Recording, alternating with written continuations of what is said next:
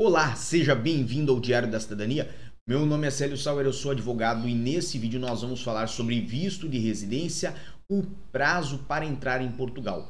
Ou seja, nós vamos falar do caso que se aplica aos estudantes, se aplica ao empresário, se aplica ao aposentado que pretende vir a Portugal na posse de um visto pedido no consulado.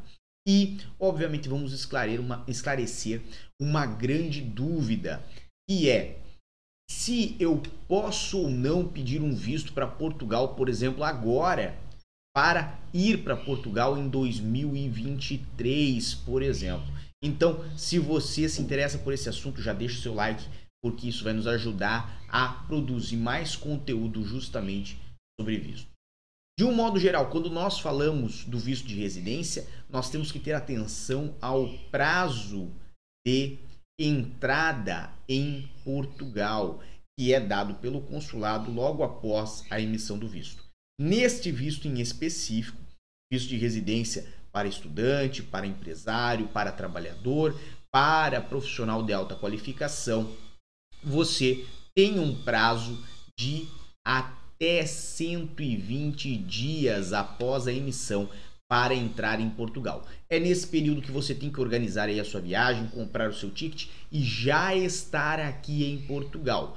Obviamente, nesse prazo você pode ainda se ausentar uma vez e retornar para Portugal sem prejuízo nenhum, sem ter o cancelamento do visto. Mas você deve ter atenção de que são apenas 120 dias, ou seja, isto impede você de entrar hoje no início de 2021, aliás, 2021 não, finalzinho de 2021 e início de 2022, certo? Com visto para vir a Portugal somente em 2023.